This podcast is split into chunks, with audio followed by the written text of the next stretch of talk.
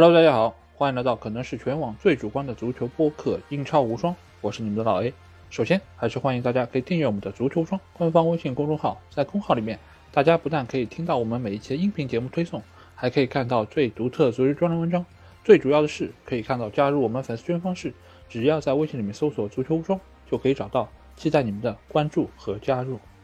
啊，不好意思啊，因为最近有一点感冒，所以我的声音并不是特别的清楚，在这里先向大家说一声抱歉。而且由于在我录节目这一天的晚上，也就是明天的凌晨，将会进行新一轮的英超联赛啊，所以我们这一期的英超精华节目也会做的相应的比较简单。我也想了一种新的形式，不知道大家是不是会喜欢啊？我们在这期节目中就会推出来给大家，那就是我会根据上一轮的英超进行的十场比赛。来选出我心目中的最佳阵容，我会按照最佳阵容的这些选手来和大家简单介绍一下他们所在球队以及这场比赛的一个基本情况，而不是再像之前一样以一个比较详细的方式来给大家一场一场盘点。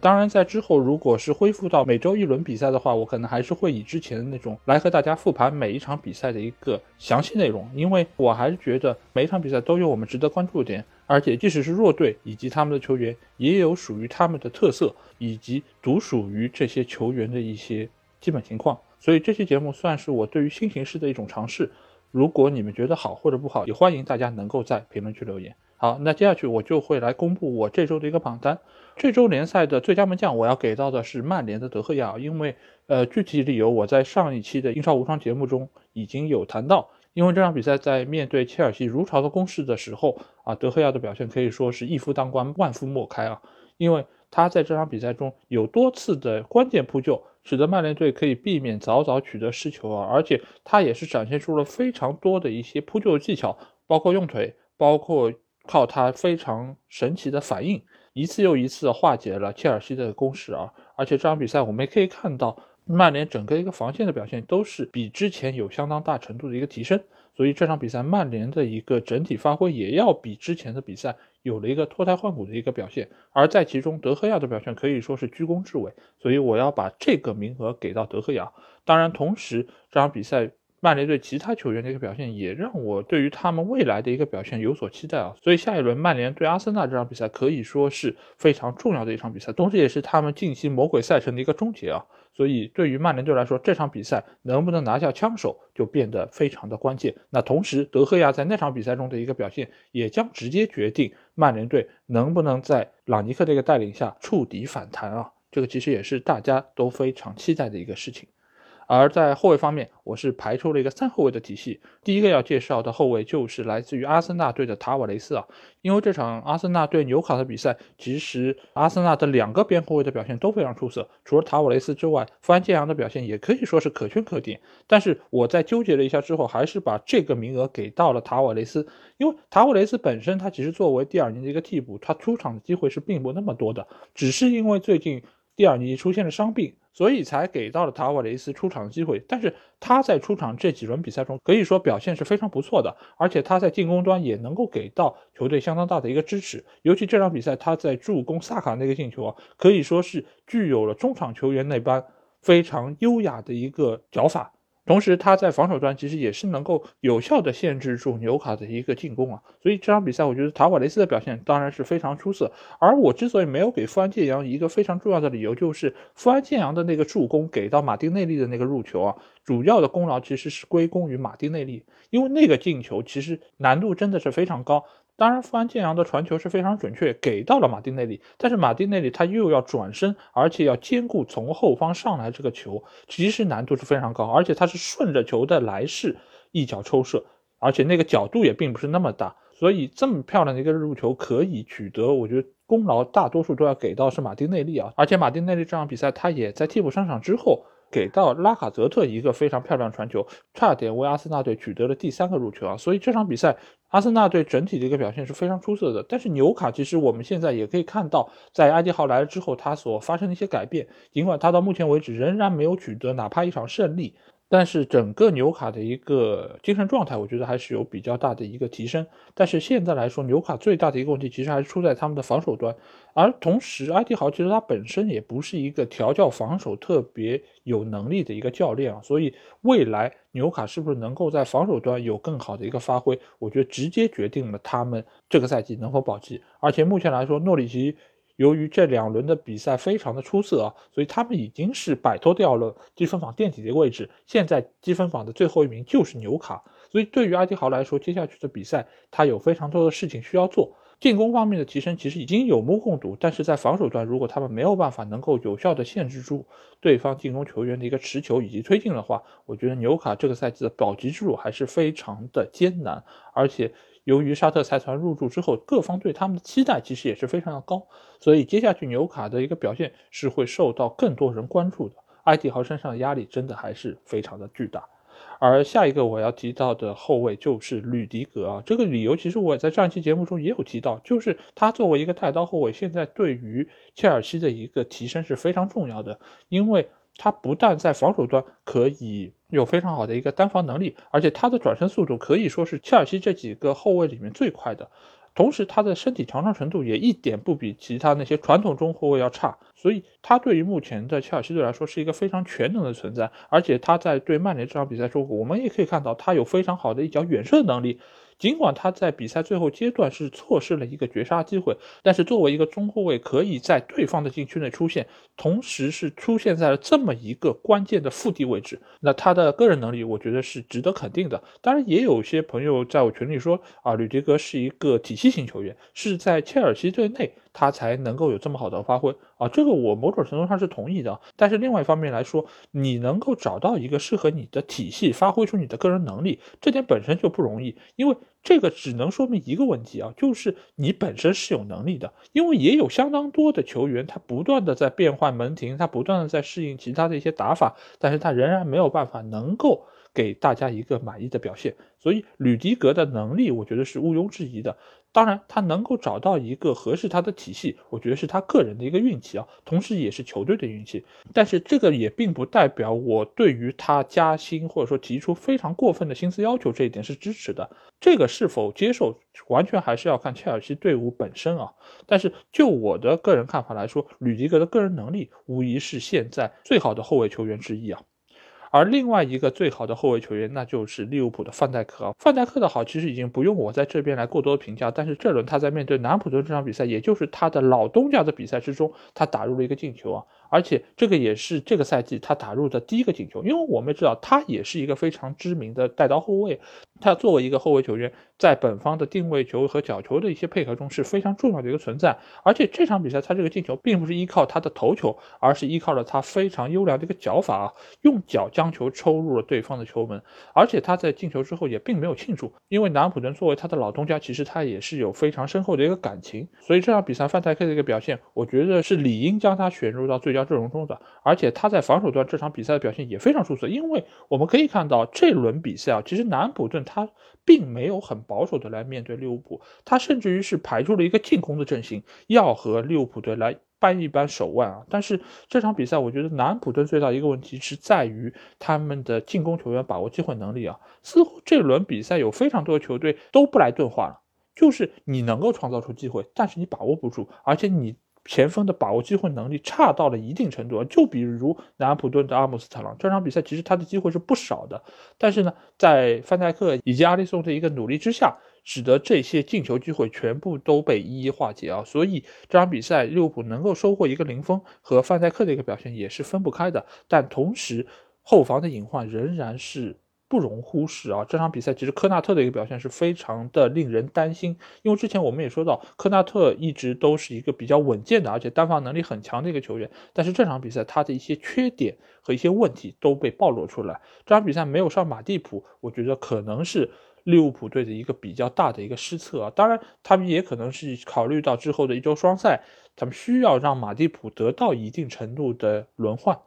这点其实是没问题的，但是科纳特这场比赛的表现还是让人非常担心。如果面对一个更好的对手或者强强对话，科纳特如果是用这场比赛的一个表现来面对的话，我觉得利物浦队还是有比较大的一些问题。那来到中场方面，我这边中场是排出了四个选手啊，我第一个要谈到的。中场球员，那就是布莱顿队的兰普泰啊。兰普泰这个球员其实之前有一段时间是处在伤病之中，所以他今年的一个联赛出场机会其实还是比较的有限，而且有非常多场是作为替补登场啊。而且他作为一个传统的后卫球员，在波特的一个体系里面，经常会被安排到右边的一个翼位啊，作为一个非常有威胁的一个突击手出现在阵容之中。而这场比赛，他相比于本队之前比较受人瞩目的另外一个左边后卫，也就是库库雷拉来说，这场比赛兰普泰。他的一个表现可以说是非常出色，因为他在边路的一个突破以及传球都非常准确的找到了本方的球员，比如说上半场给到莫德尔的那一脚传球，以及给到莫派的那脚传球，其实都是非常准的，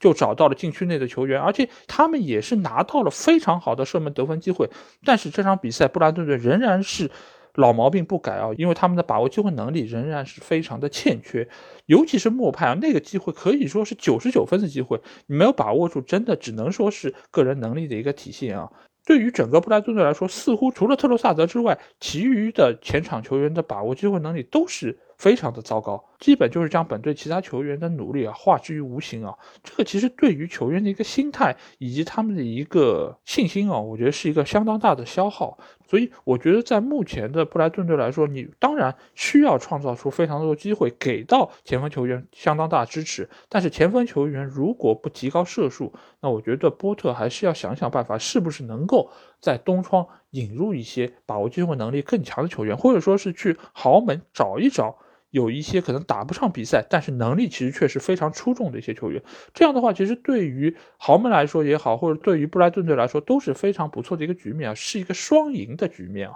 所以我觉得波特可以考虑是不是在东窗稍微努努力，找一个像样的前锋来补充到自己的阵容中。而这场比赛利兹联的表现，我个人觉得是非常的一般啊，而且他们在。布莱顿队的一个整体的压迫之下，似乎也很难能够找到一些机会，只有零星的反击和突破能够偶尔威胁到布莱顿队的大门。当然，布莱顿队这场比赛。呃，桑切斯回归也是非常重要，同时也是在比赛结束之前做出了一个非常重要的扑救，否则那个球真的是非常危险，差一点能够在比赛最后阶段绝杀掉布莱顿啊！所以目前的布莱顿队，他的整体的一个实力显然是要高出利兹联的，而利兹联在之后比赛中，我个人觉得贝尔萨需要对球队的一个整体性有更大的一个提升。对于贝尔萨这样的一个战术大师来说，我觉得他也能够找出办法来对于球队有所提升啊。那下一个我要提到中场球员，那就是莱斯特的麦迪逊啊。麦迪逊在这轮比赛中的表现可以说是异常的出色，而且我甚至于应该把前锋线上的另外一个选手提前拿出来一起说啊，那就是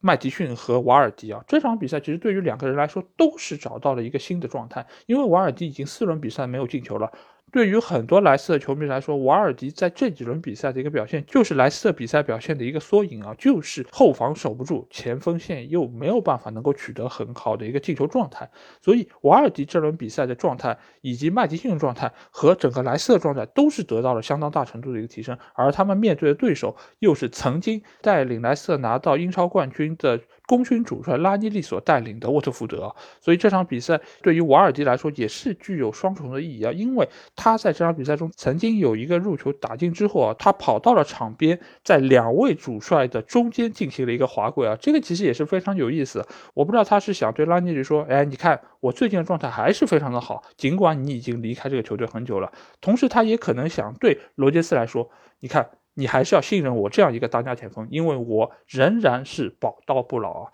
当然，这场比赛中，我觉得瓦尔迪当然那两个进球是非常漂亮，一个是小角度的垫射，另外一个是头球的后蹭。头球后蹭这一招其实是这个赛季瓦尔迪一个新的进攻套路啊，因为他在之前对伯恩利的那场比赛其实也有类似的一个头球后蹭进球的一个画面啊，非常的漂亮，而且整体的难度也是非常的高。但这场比赛，我觉得。麦迪逊给到球队的贡献是更多的，因为他从一开始，因为埃孔的一个帽顶所拿到那个机会，还是之后他给到瓦尔迪那两个助攻啊，其实难度都非常大，因为这些球其实都不是很好传的，包括那个角球，其实那个落点开的也是非常准确，瓦尔迪能够从禁区里面冲出来之后，用这样的一个冲力来给球加转。使得球最终可以落到后点的网窝之中啊，所以整个这场比赛，我觉得是这两个莱斯特双子星的一个突出表现，才使得莱斯特拿到了这场比赛胜利啊。但是我另外要提一下的是，沃特福德的前锋丹尼斯啊，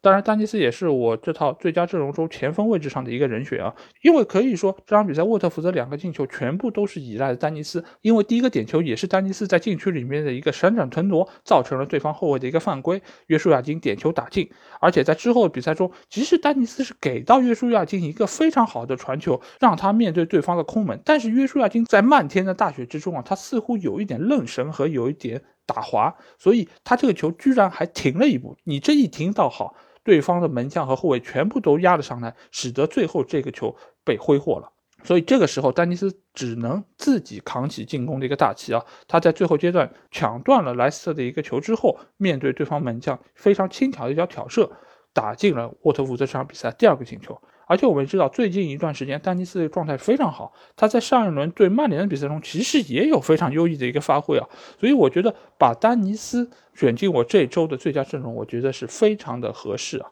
那回到中场线，我们要提到的下一个中场球员，那就是来自于阿斯顿维拉的麦金啊。我觉得阿斯顿维拉最近其实和诺里奇一样，是属于换帅如换刀的一个典型的代表，因为整个阿斯顿维拉的一个进球的状态，其实都在。这几场比赛中有一个非常明显的提升。这场面对水晶宫的比赛，其实对他们挑战是非常大的。因为之前我们也说到，水晶宫最近一段时间他的一个进球的势头，以及前场几个球员的一个表现，都是令人眼前一亮。而且这场比赛其实水晶宫打是不差的，而且他们中前场的本特克还有扎哈，其实状态也是相当不错，而且他们的射门也是有效的威胁到了维拉队的大门。但是这场比赛维拉队他做好了几个点，一个就是把握机会能力。他们其实第一个进球，尽管你可以说是汤姆金斯的一个头球冒顶了。但是这个球塔盖特他的一个停球，包括最后的一个射门啊，真的是只有那一条线路可以将球打进球门，但是他就找到了，而且做到了，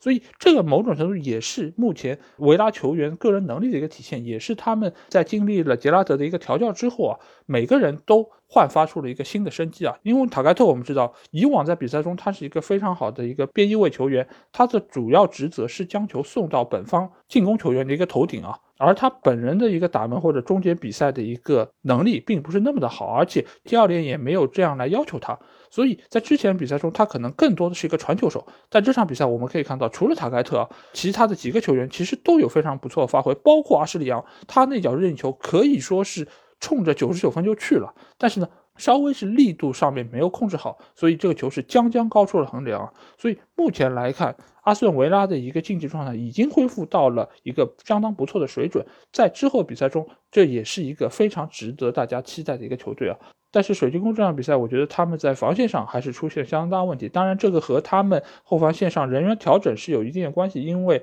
这场比赛他们上了汤普金斯，这本身不是一个这赛季的一个主力球员，所以他对于球的一个落点以及整个位置的一个控制上还是有一定的问题。所以目前来说，水晶宫他们的一个整体实力的基本盘还是在的，只是他们需要在某一些弱点的位置有所调整，否则的话。如果遇到相对来说比较有针对性的一些打法，他们的防线还是会经受比较大的一个考验。而下一个我们要提到的中场球员，那就是曼城的京东安啊。那这场比赛，如果是看了比赛的朋友，一定会知道，因为这一轮英格兰北部的一些城市，他们都是遭受了大雪的一个影响啊。而这场比赛，其实，在上半场的最后阶段，其实整个球场几乎是被大雪所覆盖。而在被大雪覆盖这段时间里面，金多安就把握住了机会，打进了本场比赛曼城的第一个进球啊。尽管这场比赛其实曼城是占据了相当大程度的一个优势啊，而且似乎西汉姆联队也并没有办法可以有效的抑制住曼城的这么一个打法。但是曼城的这个进球仍然是有点姗姗来迟啊，因为他们其实在之前已经是创造出了非常多机会，而且这场比赛我们也可以看到热苏斯的一个表现是一如既往的出色。可惜的是他这场比赛没有取得任何的建树，就是没有进球，也没有助攻，而且在下半场热苏斯还错失了一次单刀球的机会。但是这场比赛金端的一个表现可以说是非常的出色，一方面他是接到了马赫雷斯的传球之后，在混战之中，也在漫天大雪之中。将球捅入了对方的球门，使得曼城队取得领先。因为之前我们也说过，曼城如果没有办法能够取得领先的话，他们整个球队的一个心态会慢慢的变得急躁。尽管他们机会很多，他们也占据了相当高的一个控球权，但是整个队伍总是觉得哪里不对。但是，一旦他们取得进球，这颗定心丸吃下去之后，曼城队的整体进攻就会打得非常的顺畅，以及行云流水。这场比赛可以说，西汉姆联队已经拿出了他们所有的看家本事来防住曼城的这些进攻，但是仍然曼城在数据统计方面占据了绝对的优势，直到下半场最后阶段。替补上场，弗兰达尼尼奥接到了金多安的一个蹭传之后，将领先优势扩大到了两个球，这个也是正式确立了曼城的一个盛世啊。尽管在最后阶段，兰奇尼又打进了一个非常漂亮的世界波哦。在英超联赛来说，我觉得有几个球员他们的世界波真的是多，啊一个就是汤森，他之前在水晶宫的一些射门真的是非常的令人瞠目结舌啊，因为这些球真的是只因天上有啊。人间能得几回闻啊！而另外一个球员就是兰奇尼，兰奇尼也是经常可以在外围有那种令人侧目的远射，尤其是上个赛季我们记得很清楚，就是面对穆里尼奥所在的热刺啊，在最后阶段也是在读秒阶段，他打进了一个神仙球，将比分扳成了三比三。而那场比赛也是使得穆里尼奥赛后非常的生气啊，所以兰奇尼在最后阶段给我们奉献出这样的一脚射门，在我看来已经是见怪不怪了。但是他的每一次上场仍然会让我期待非常多啊，因为他的上场就意味着会有这种非常漂亮的射门得分出现。来到前锋方面。我之前因为已经说过了，丹尼斯还有瓦尔迪，那前锋线上的最后一个名额，我就要给到的是吊戈若塔。这场比赛，吊戈若塔是为利物浦梅开二度，打进了两个进球，而且他在场上还有其他的一些机会，只是由于各种各样原因没有把握住。但仍然可以看出，吊戈若塔最近的一个状态可以说是非常好。因为曾经有一段时间啊，由于菲尔米诺受伤，其实若塔是拿到了非常多出场机会，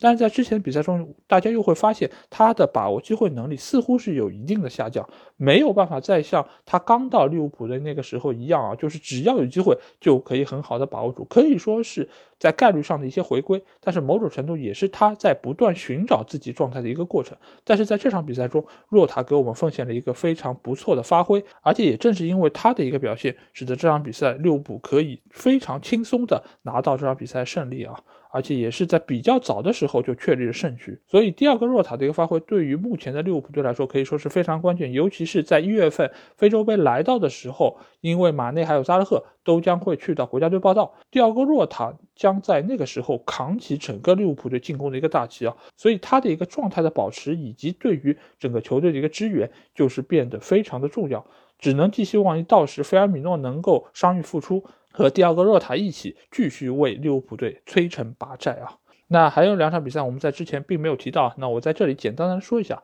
一场就是诺里奇。零比零战平狼队的这场比赛，这场比赛我可以说诺里奇没有能够赢下狼队，可以说是非常可惜。因为诺里奇在这场比赛中其实是创造了相当多的机会，他们也在迪恩史密斯上任之后啊，整个球队的一个进攻线有相当大的一个提升。因为我们之前在节目中也有提到，就是像这样的一个保级球队，你如果不在进攻上投入非常大的一个兵力，你最多也就是取得一个平局，也就是拿到一分。那这场比赛，尽管诺里奇他也没有能够拿下比赛，但是他在场上的一个精气神儿，包括前场几个球员之间的一个配合。还是非常的令人赏心悦目啊！但是这场比赛有一个令人非常遗憾点，就是中场的诺曼受伤下场啊。这个其实对于诺里奇的一个损失是非常巨大的，因为我们之前也说到，诺曼可以说是现在诺里奇在中场进攻端的一个非常有效的输出点。尽管现在啊吉尔莫回到了首发阵容之中，他对于中场的一个控制也是非常重要。但是吉尔莫再怎么说，他也并不是一个传统的进攻球员，他对于进球的一个贡献仍然是非常的有限啊。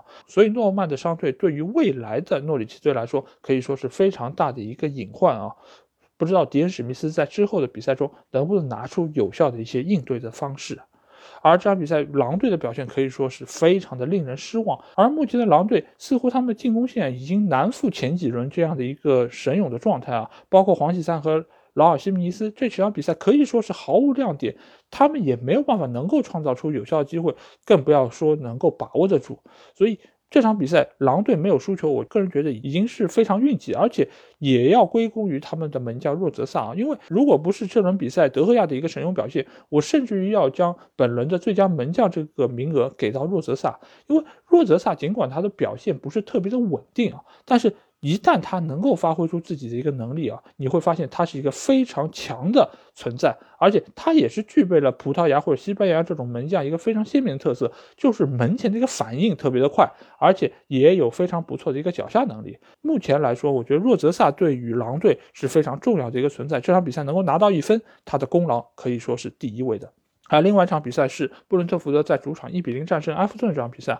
这场比赛我可以说，尽管埃弗顿是。输掉的比赛，但是他们是表现更好的一方，因为这场比赛我们可以看到埃弗顿创造了大量机会。只是隆冬的把握机会能力非常糟糕，有一点点布莱顿化。而且这场比赛，埃弗顿另外一个非常大的收获就是他们迎来了杜库雷的回归啊！因为我们之前节目中也有说到，杜库雷对于现在的埃弗顿队可以说是攻守两端都非常重要。但是也有可能是因为刚刚回归到球队啊，所以这场比赛杜库雷的一个状态仍然是比较的一般，而且他也是错失了一次非常有威胁的射门机会啊！这个其实是有一点点可惜。当然，在下半场，格雷也是替代汤森出场。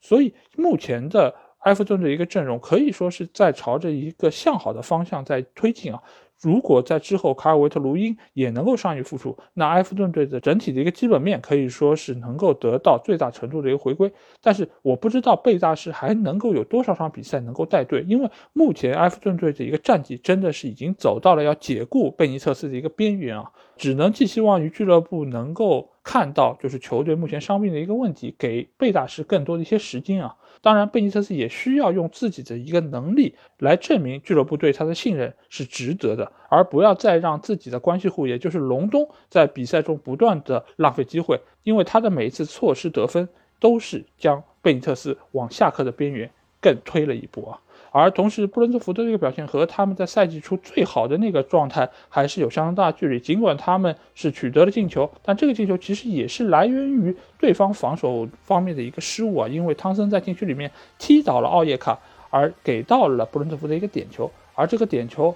伊万托尼打的是非常冷静。但是整场比赛，布伦特福德其实创造出来机会还是非常的有限啊。对于这样的一个升班马球队，他也是慢慢的回归到了他一个该有的位置上。所以在之后，他们的保级的一个问题仍然是会浮上水面，因为对于他们来说，如果没有办法能够找到更多的进球方式，他们的保级难度仍然是非常的大。好。那另外还有一场比赛，就是伯恩利对热刺比赛，由于是突降大雪啊，而且而且这个降雪的规模也是非常的大，使得这场比赛不得不被推迟进行啊。对于孔蒂来说是非常郁闷，因为他们是千里迢迢从伦敦赶到了伯恩利，要来参与这场比赛，但是最终没有办法成行，使得整个球队的一个战术布置以及体能的一个调整都是受到了相当大程度的影响。所以在之后的比赛中，热刺将会在相当密集的一个赛程之中再安排一场对伯利的补赛，这个显然不是孔蒂想要看到的一个局面。好，那这轮的十场比赛基本上就是这样啊，而且我也是通过了公布我的本周最佳阵容的形式来和大家一一盘点这些比赛。当然，在中间可能会有一些球队的诉说并不是那么的完整，但是这个也是一种新的形式吧。如果大家听了我这期节目有一些什么意见，欢迎大家在评论区给我留言，同时如果想要和我直接交流，也可以来加我们的群，只要在微信里面搜索“足球无双”就可以找到。期待您的关注和加入。那这期节目就到这里，我们下一期英超精华节目再见吧，大家拜拜。